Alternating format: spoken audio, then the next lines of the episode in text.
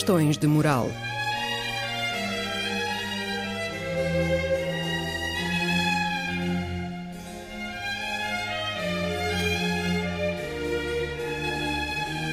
Escrito e apresentado por Joel Costa.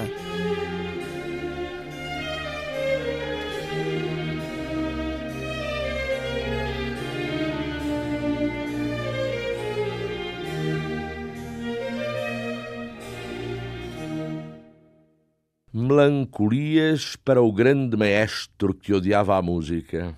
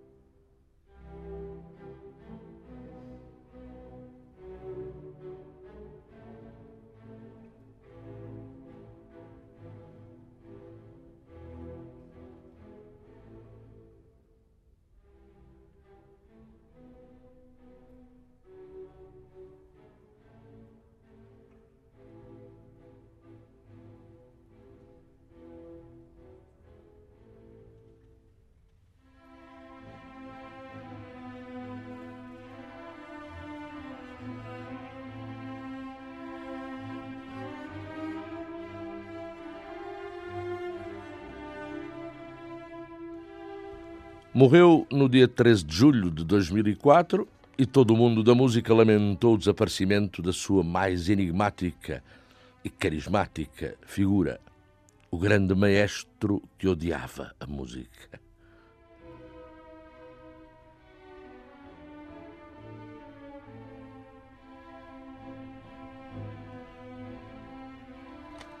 Ou então, ou então, que gostava tanto da música que aparecia pouco aparecia pouco para não abastardar ou para não se abastardar com ela.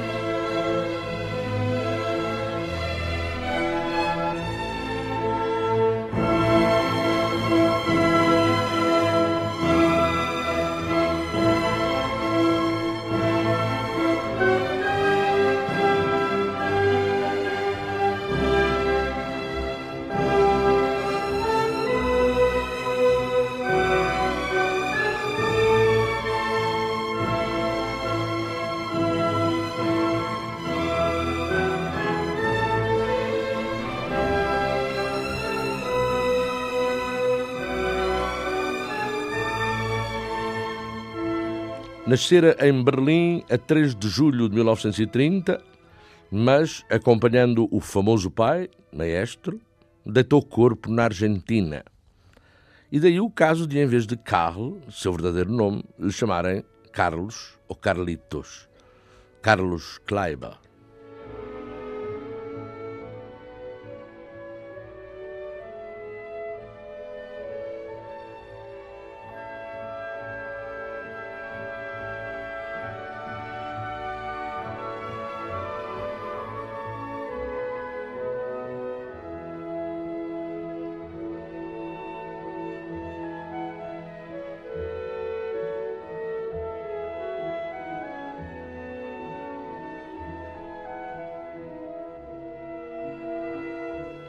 Acabada a guerra, veio estabelecer-se na Suíça para estudar Química.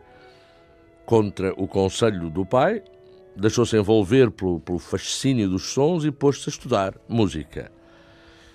E de tal maneira a estudou que em 1954 já se estreava a dirigir, e sob pseudónimo, uma opereta em Potsdam, na Alemanha Oriental, onde o pai, Erich, se estabelecera.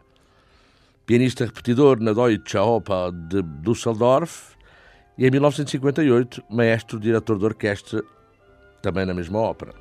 Depois na Ópera de Zurique, depois em Stuttgart, até 1973, quando aparece em Viena a dirigir o Tristão, que dirige também em Bayreuth.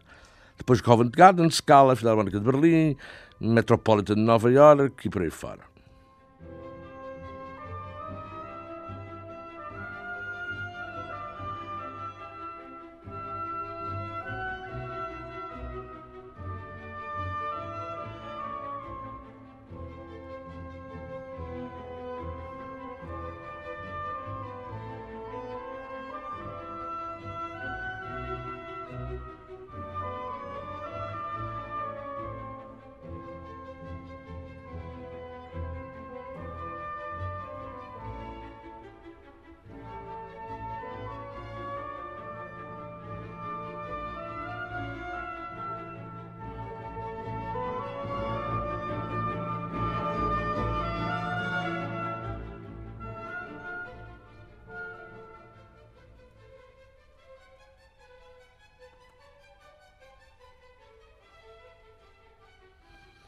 Carlos Kleiber foi o único chefe de orquestra mundialmente aclamado cujo trabalho transcende as opiniões convencionais quanto a bom gosto e criticismo, escreveu o Time Magazine por altura da sua morte.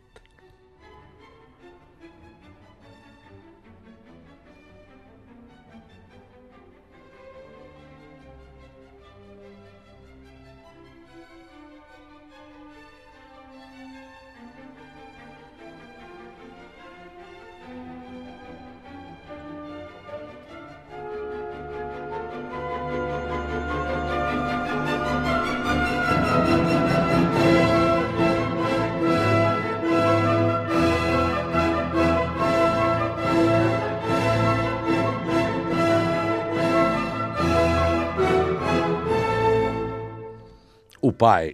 O pai era o grande Erich Kleiber, um dos gigantes germânicos da batuta do tempo de entreguerras. Bem força fez ele para que o filho não lhe seguisse as pisadas, as pisadas profissionais, em vão. Entre outras coisas, o filho herdou-lhe também o repertório. Consta que o relacionamento entre eles era conflituoso. Houve quem dissesse que havia alguma inveja pelo meio inveja do pai pelo talento superior do filho. Um produtor de discos opinava que o relacionamento de Carlos Kleiber com o mundo da música apenas projetava o modo tempestuoso como tratava com o pai. Regia muito bem uma noite e era como se estivesse a desafiar o velho.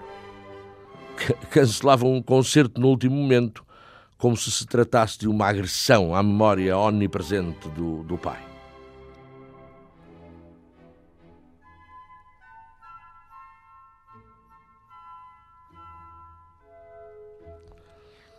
Carlos, dizia-se, lutava com a memória do pai, de onde lhe resultava a irrefriável carga nervosa, o sentimento de inferioridade, a infelicidade de vida, a timidez, a insegurança, até constar também que Erich não era efetivamente o pai dele, sei lá.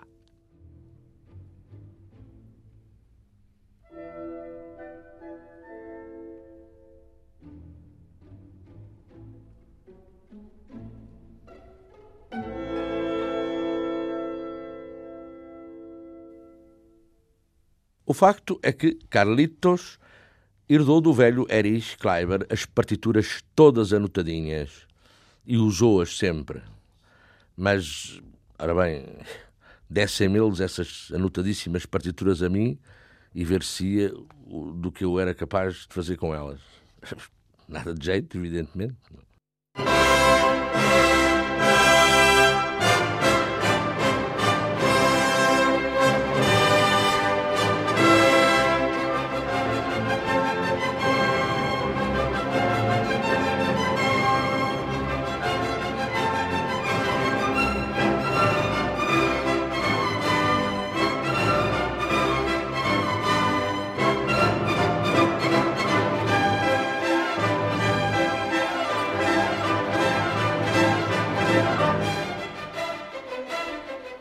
Quando dirigiu uma quinta de Beethoven com a Filarmónica de Viena, em 1975, um exigente crítico local não foi de modas e descreveu a sensação que experimentou ao ouvi-la.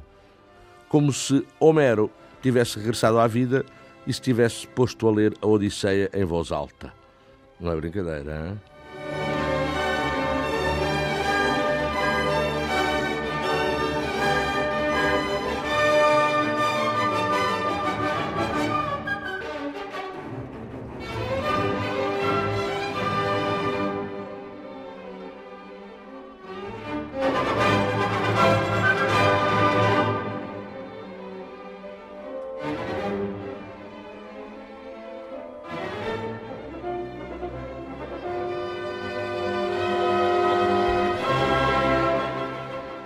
O renomado crítico britânico Richard Osborne, a propósito de uma incompleta de Schubert, também em Viena, disse: o gênio da execução de Kleiber reside na sua espontaneidade, ao caracterizar ao mesmo tempo a profunda melancolia e a explosiva carga energética da peça, ou seja, o sentido material e o significado espiritual dela.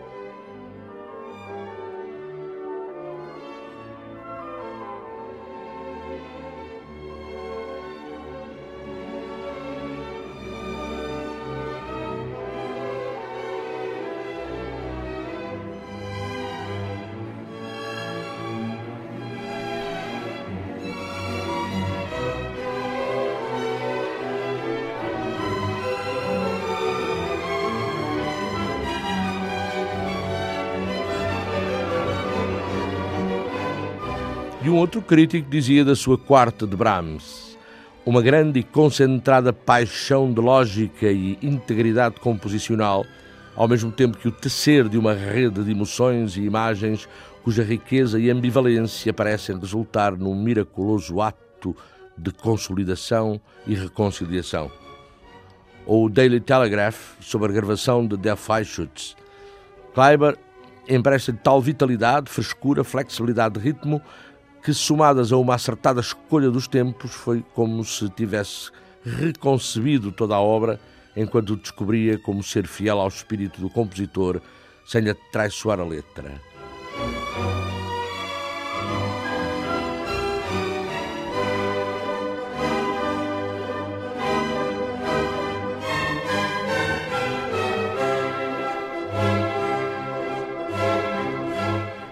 A soprano Ileana Cotrubas, na hora da retirada dos palcos, disse que trabalhar com Carlos Kleiber fora alguma coisa de realmente especial.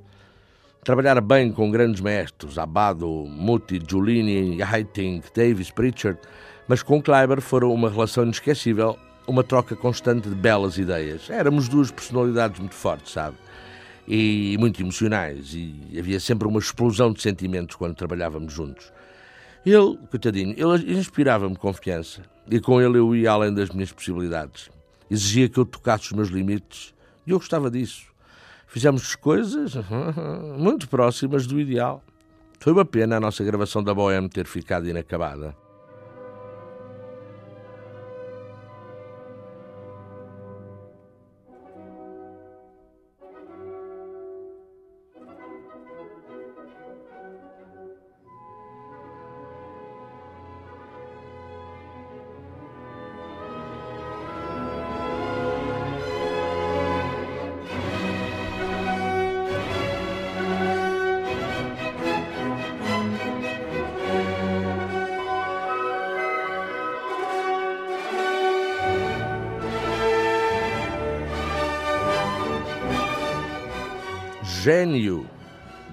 Karajan.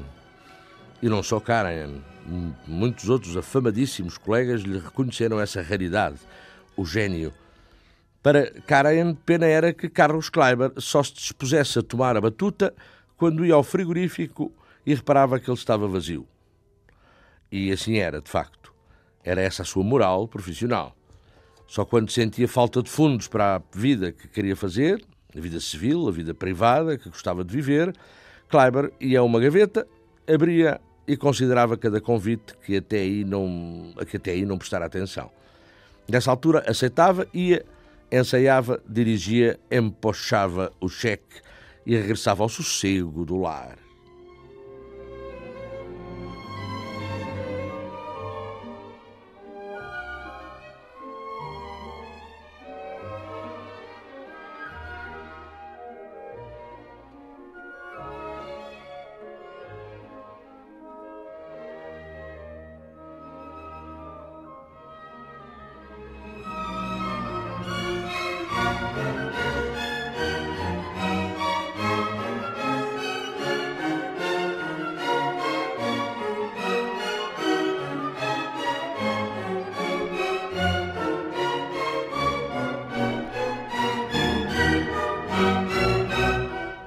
Para ajudar à festa melancólica, Carlos Kleiber deprimiu-se muito depois da morte da mulher e chegou ao ponto de recusar o cargo sonhado por quase todos os grandes dessa época, maestro diretor permanente da Filarmónica de Berlim, em sucessão do seu tão admirado Karajan, entretanto também falecido.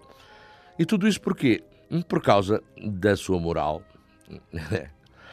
Porque, como, confessou ele, como ele confessou a Bernstein, queria levar uma boa vida com pouco trabalho e gostaria de envelhecer tranquila e honestamente no meio de um jardim banhado pelo sol, a, a comer e a beber, a dormir e a fazer amor.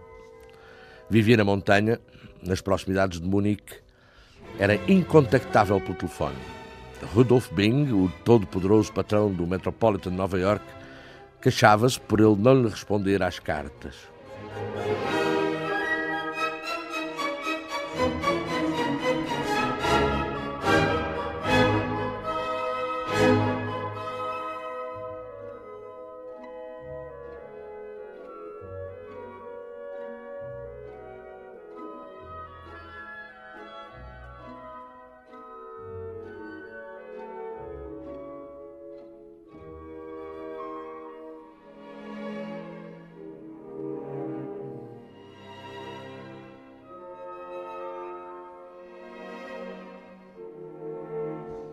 Cancelou concertos mais do que dirigiu em toda a sua vida. Foi o maior não maestro que a música conheceu. Tão famoso foi por dirigir como por não dirigir, dizia o anedotário musical europeu. Mas é assim que se constrói uma lenda pessoal, é claro. E nessas condições, quando tocava a discussão dos cachês, Carlitos Kleiber não era peco, não era peco a pedir e davam-lhe o que ele queria, já se vê. Querem uma turnê pelo Japão? Dá bem. Então ponham um, um milhão de dólares em cima dessa mesa. Em 95 dirigiu a orquestra da rádio do, Estádio da, do Estado da Baviera em troca de um Audi de desporto do último modelo no valor de 100 mil dólares. Um acordo verbal com a entidade pagadora, porque outra particularidade deste melancólico gênio era o não gostar de assinar contratos escritos e preferir-lhes um aperto de mão de cavalheiros.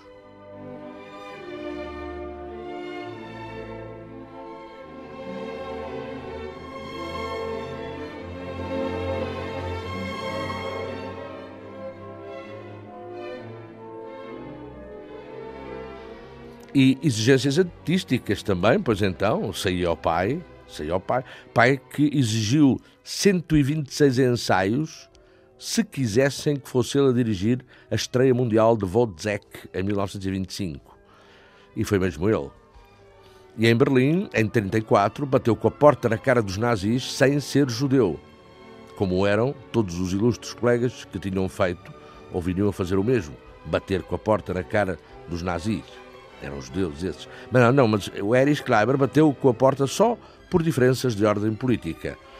E como no pós-guerra se veio a instalar no setor soviético da Alemanha, está-se mesmo a ver a força do bicho e a cartilha por onde se regulava o velho Erich Kleiber no tempo em que fazê-lo era caso de vida ou de morte.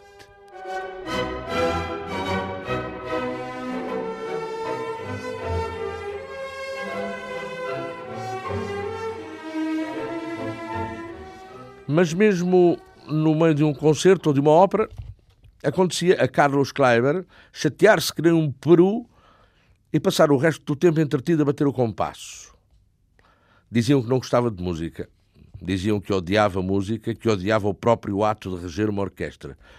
Tudo, talvez, por causa do obsidiante fantasma da perfeição.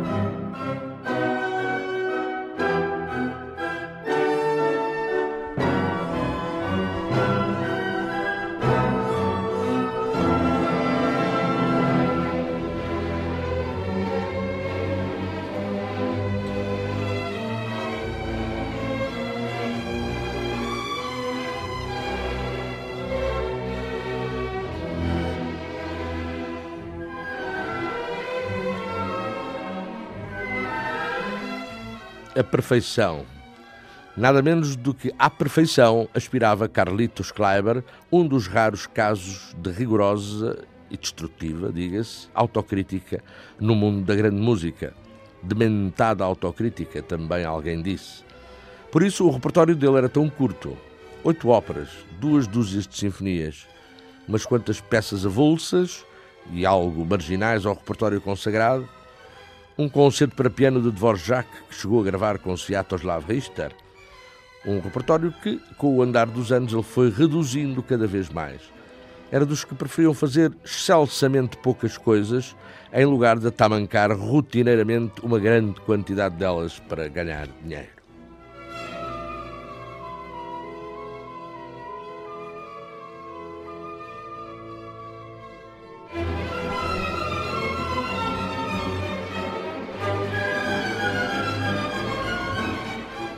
Plácido Domingo disse a respeito dele: Gosto de lhe agradar sempre, não porque gosto particularmente de agradar ao maestro, mas porque é ele que está sempre certo.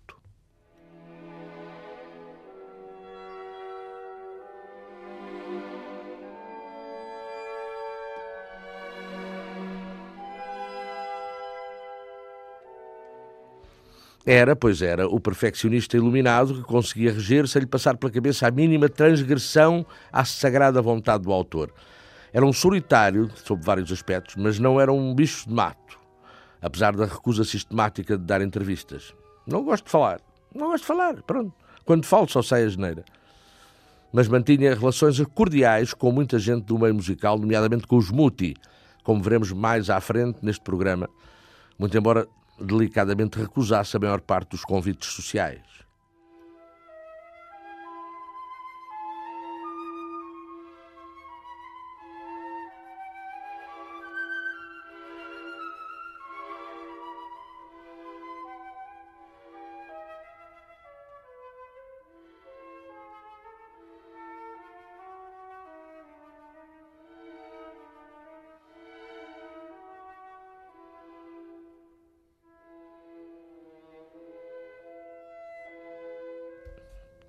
Legado discográfico. Cada disco que fica por gravar é um bom disco, costumava ele dizer. Mas não desprezou as gravações, embora, claro, não gostasse dos estúdios.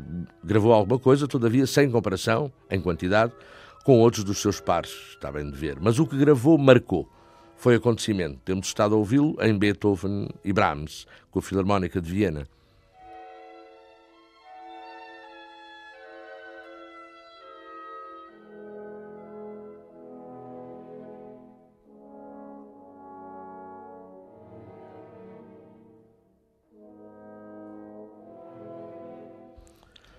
Que ele odiava, de facto, dos concertos e das récitas era a rotina, que não havia inimigos maiores de uma boa interpretação do que a rotina e o improvisar.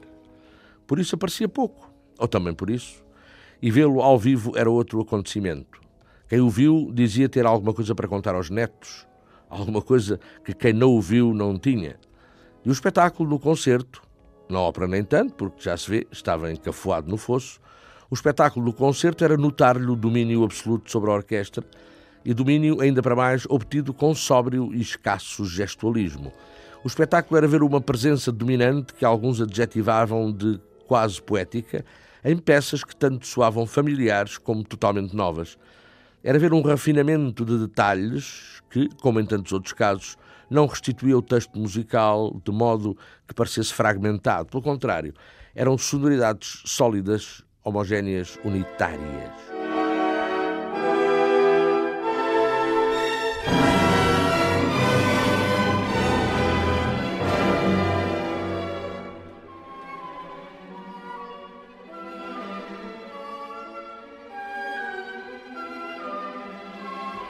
Está claro que para um chefe de orquestra obter resultados tem que exigir tempo de ensaios.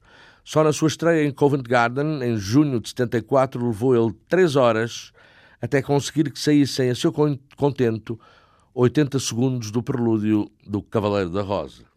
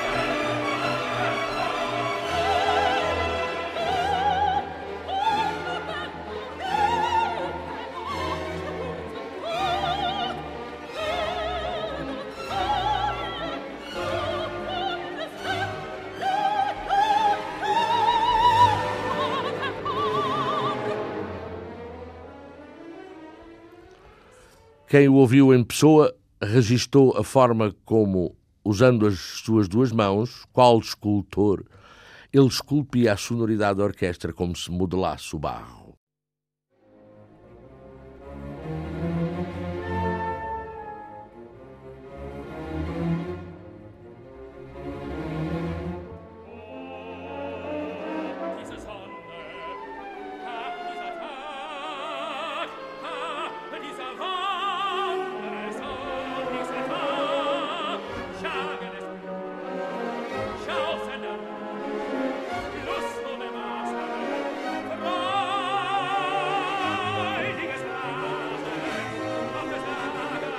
Este tristão que estamos a ouvir em fundo, dirigido por ele. Por exemplo, para o gravar, exigiu ele, com a Staatskapelle de Dresden, a quantidade de ensaios que não tinha precedentes. Dez ensaios só com a orquestra completa, em agosto de 1880. 1980. 20 sessões com todo o elenco, já em outubro desse mesmo ano.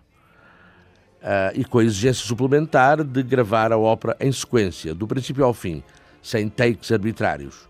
No monólogo de Tristão, no terceiro ato, que estamos a ouvir, a carga de nervos acumulada era demais e o homem perdeu as estribeiras, disparatou e foi preciso sincronizar posteriormente aquela passagem. Foi a última vez que Carlitos Kleiber pôs o pé num estúdio de gravação.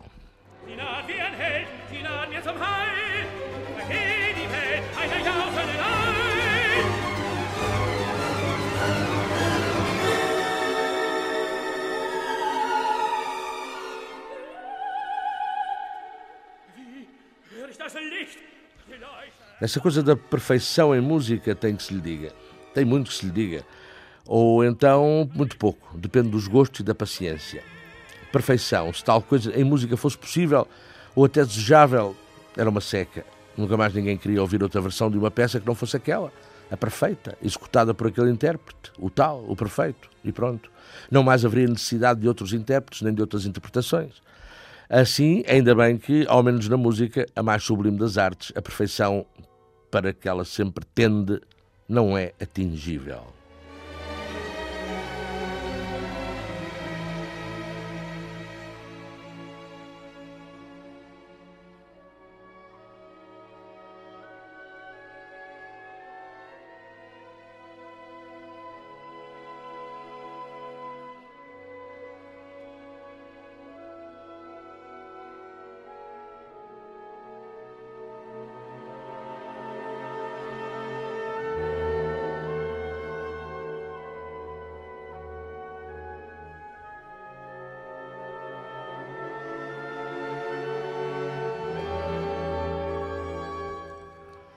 Evidente que há perfeições mais perfeitas do que outras, nem que estejam pejadas de imperfeição.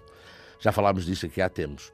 Eu diria que a imperfeição é o ácume de uma arte que para a perfeição está divinamente vocacionada e onde só a perfeição é exigível apenas porque é impossível. E quem seria o árbitro dessa perfeição? O autor? Ora a Deus. É ver as imperfeições que, com o rabo de fora, foram, foram deixadas pelos compositores que dirigiram as próprias obras.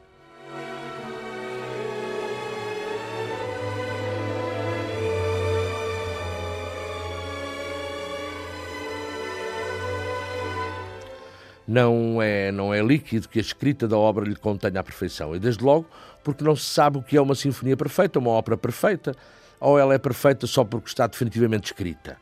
Só que ela nunca está definitivamente escrita e isso remete para o intérprete dela a responsabilidade da perfeição. Ou seja, o fator humano e a respectiva imponderabilidade, que é o que dá a gracinha a estas coisas. Os maneirismos, o deste e o daquele, sejam autores, sejam intérpretes.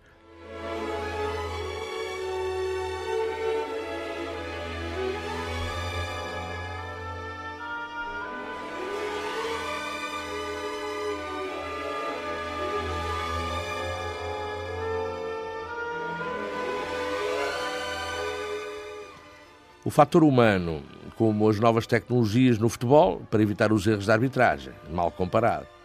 Grande parte das coisas mais fascinantes e belas da vida foram, foi, grande parte delas foi concebida e construída sob a probabilidade do erro, sobre a humanidade do erro. E quem diz do erro diz da diferença. Qual é o tempo perfeito de um andante spianato, de um alegro espiritoso? Qual é? Como pode o árbitro de futebol ajuizar da intenção ou não intenção do defesa em jogar a bola com a mão dentro da grande área?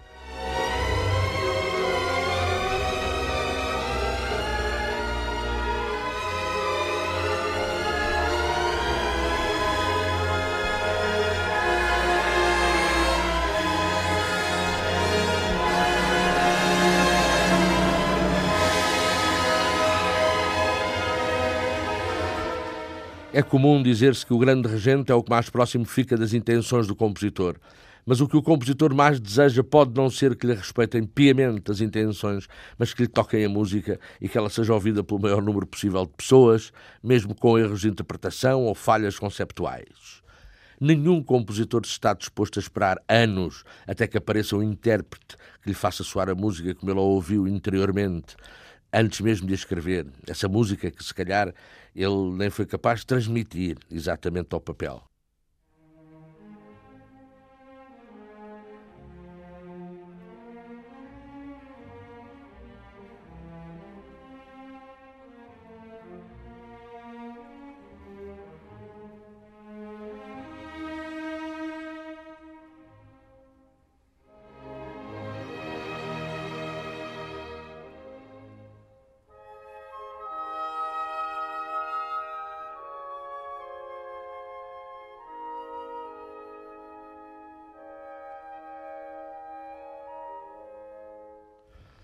Pode ser que nem tudo o que Kleiber executou tenha resultado perfeito.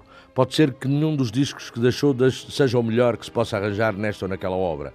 O que resta é uma atitude moral para com o texto, um alto nível de exigência e uma integridade, uma seriedade na abordagem desse texto. É o que o distingue. E é o serviço prestado por ele, não a si próprio ou ao seu próprio mito, servindo-se da música, mas o serviço prestado a cada música e a cada autor em si mesmos porque Kleiber tinha alguma dificuldade a explicar, por assim dizer, a música aos seus instrumentistas. Era depois de acabado o ensaio, quando já todos tinham retirado, que escrevia pequenas notas e as colava nas estantes e nas folhas de cada músico. Esta passagem aqui acho que poderia soar mais forte e mais audível. Muito obrigado por tudo e muitas felicidades. C. Kleiber.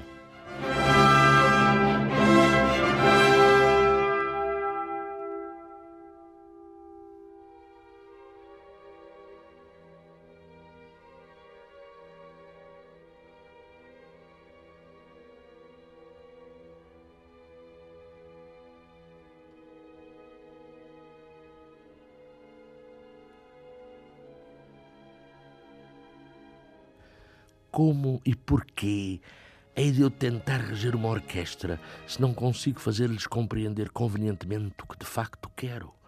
Eu não devia reger. Não consigo conformar-me em deixar passar erros sem serem corrigidos. Parece que é uma agonia moral e normal, esta incerteza, esta insegurança em, em todo aquele que um dia levantou e agitou um pauzinho, que significa o tempo do universo, perante uma cáfila de brutos sentados na sua frente, tentando explicar-lhes por sinais os, os outros sinais escritos num papel.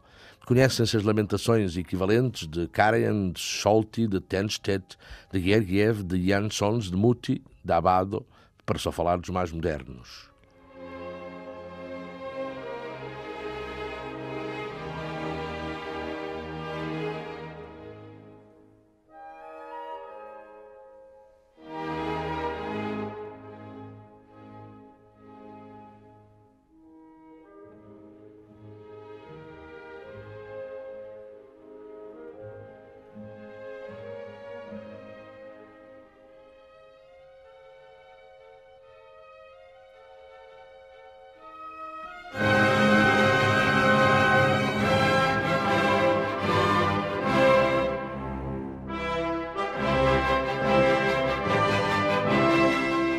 E com isto tudo, com este culto da personalidade que manteve aparentemente como quem não quer a coisa, obteve Carlos Kleiber, o seríssimo e classicíssimo chefe de orquestra, uma legião de fãs incondicionais, e em alguns casos dizem tão histéricos e fundamentalistas, salvos as devidas diferenças, julgo eu, como os de Elvis Presley ou dos Beatles.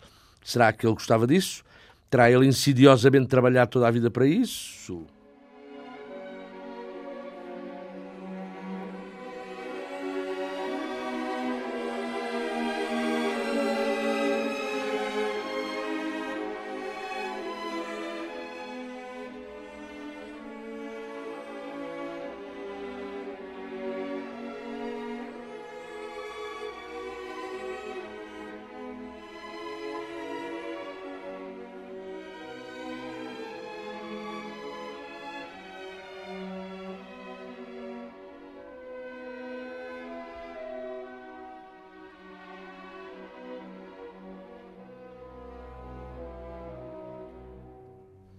E agora, e agora vamos à amizade curiosíssima de Carlitos Kleiber com Ricardo Muti e respectiva esposa.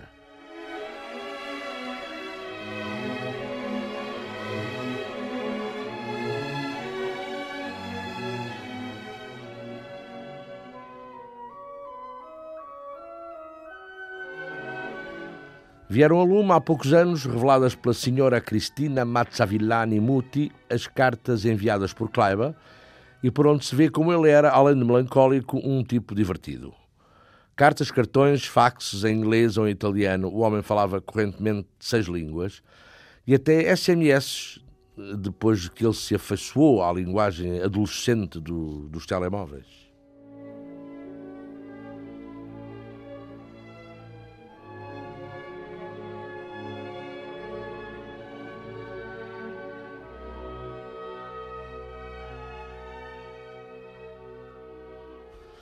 Que significa amar a música? Nada de extraordinário. Que significa dedicar-se à música? Não significa necessariamente um benefício para a música. Qual é a diferença entre boa e má música? Não sei. Qual é a diferença entre um bom músico e um mau músico? Bem, do mau músico sempre se pode aprender alguma coisa, como não se deve fazer a música. Mas do bom músico não se pode aprender como se faz boa música, não.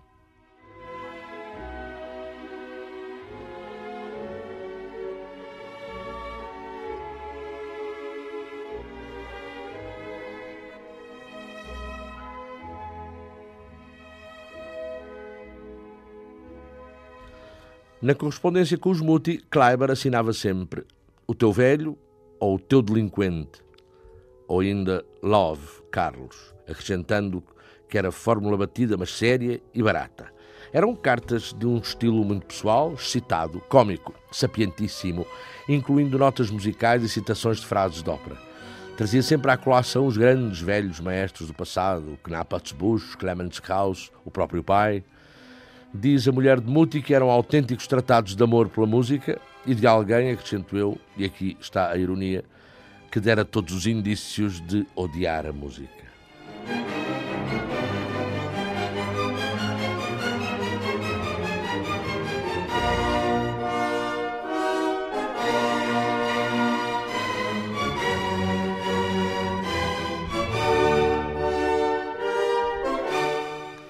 De momento não tenho vontade de ler ou de ouvir música alguma, mas ontem ouvi dois minutos de uma gravação de Karen, Fedora, do Intermezzo. Dura exatamente dois minutos. Adoro aquele pequeno trecho, adoro, mas só tocado como faz Karen. Há anos, fascinado pela sonoridade da orquestra, cintilante, aveludada e ardente, arranjei uma partitura da ópera só para ver como estava orquestrado esse intermezzo. Mas não houve maneira de explicar a mim mesmo, pela partitura, como Karen conseguira produzir tal milagre.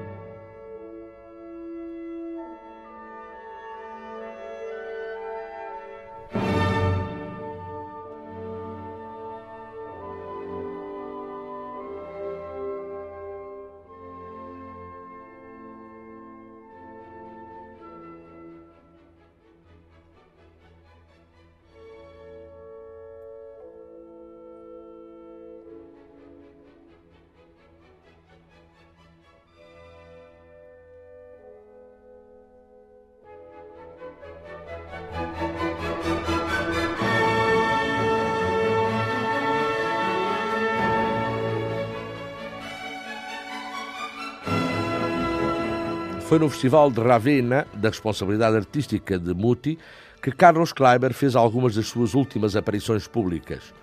Kleiber gostava de lá estar. Fazia visitas privadas ao casal para comer o belo esparguete al pomodoro à moda da casa, para passear de barco, e ele até enjoava, eh, para conversarem e contarem piadas cruéis, como são quase todas as do meio musical. Eh, para trocar confidências, eram nessa altura, enfim, pessoas normais. E a certeza mais persistente no espírito do Carlos Kleiber era a de que a de nunca mais na vida se dar ao trabalho de pegar numa batuta e dirigir. Não. Tudo o que queria era estar longe da música. A música era um mundo onde ele se sentia um inútil, um trapo velho. A mulher de Muti conta que o homem ficava uma fera quando recebia algum convite para reger. E no dia 16 de janeiro de 1992 escreveu vou frequentemente visitar o túmulo de Karajan. Que querem? Eu adorava aquele homem e a magia, a negra e a branca, que ele encarnou, também adorava. Um dia, chegando-se mais ao túmulo de Karajan, Kleiber disse entre dentes: Olá, Herbert. De súbito, como se lhe respondesse, o sino da igreja soou. Bom. Uma única vez, forte e diz ele: Eu pus-me a rir. Eu pus-me a rir. Como se tivesse ganho alguma, alguma uma lotaria qualquer do outro mundo. Tão estranha foi a minha sensação.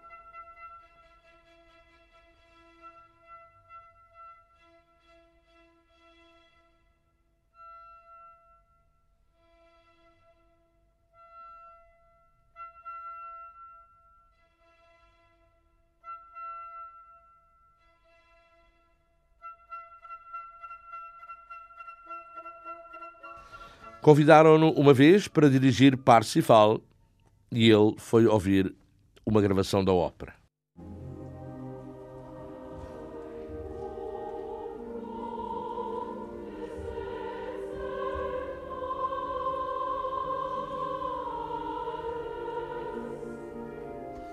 Era dirigida por Knappertsbusch. Era magnífica. É esta que se está a ouvir em fundo. E então Kleiber decidiu que nunca na vida teria a capacidade de mover tão lentamente os braços.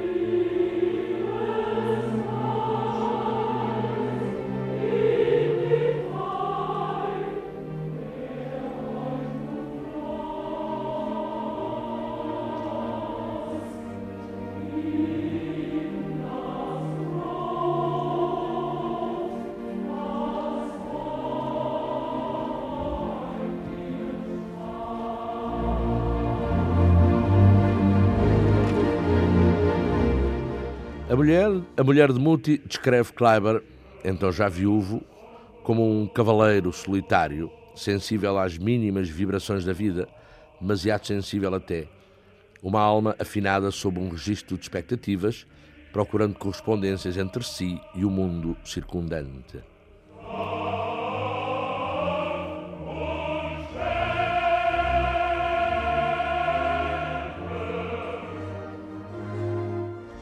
Estou mesmo a ficar velho. Acredita que já me dá náuseas olhar para os retratos de compositores, de intérpretes, de orquestras.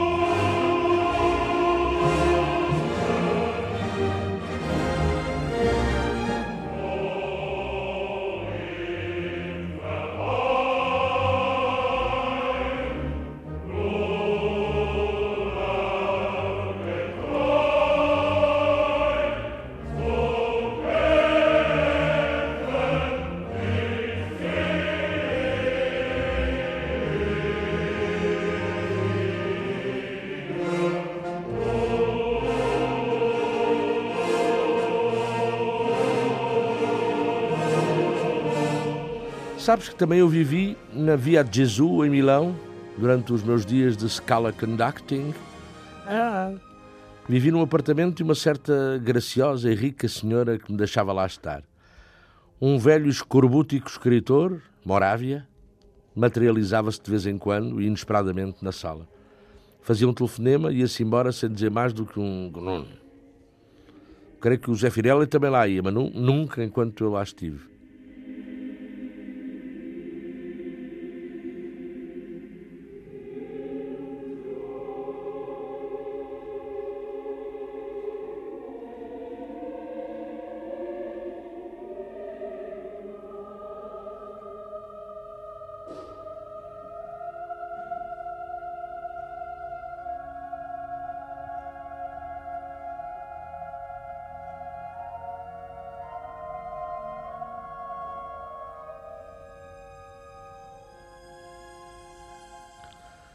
A 1 de setembro de 1997. A, a propósito do elenco da Bohème, sim, faz-me esse favor. Preciso de informações técnicas sobre acústica. O Marcello quer o muito macho e que tenha dificuldade nos agudos, de forma a não soar parecido com o Rodolfo. Não queria uma Mimi muito pálida e doce, como a Cotrubas. Eu queria um bocadinho mais amável, como é, ou era, a Freni e com força quando necessário.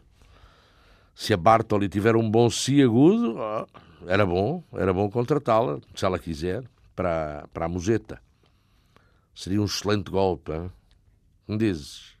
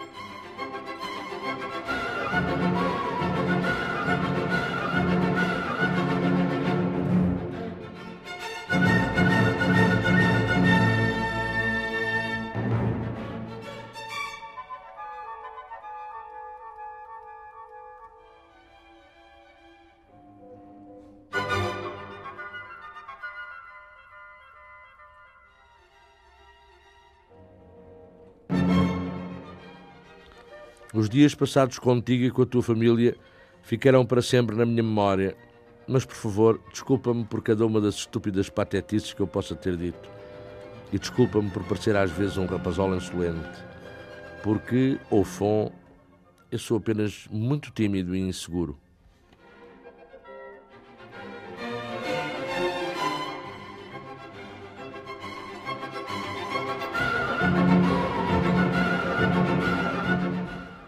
Remata fazendo piada com o que se ouvia dizer dele. Ah, ele é maluco, não sabia.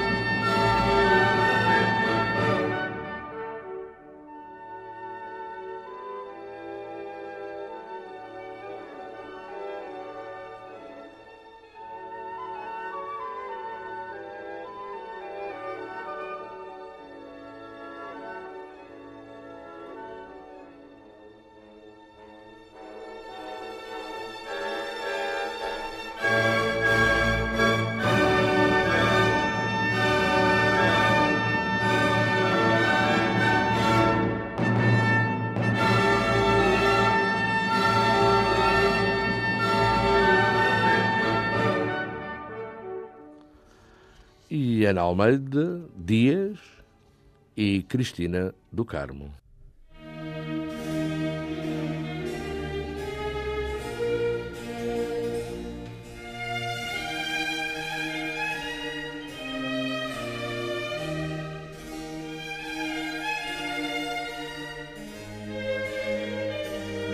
Questões de moral.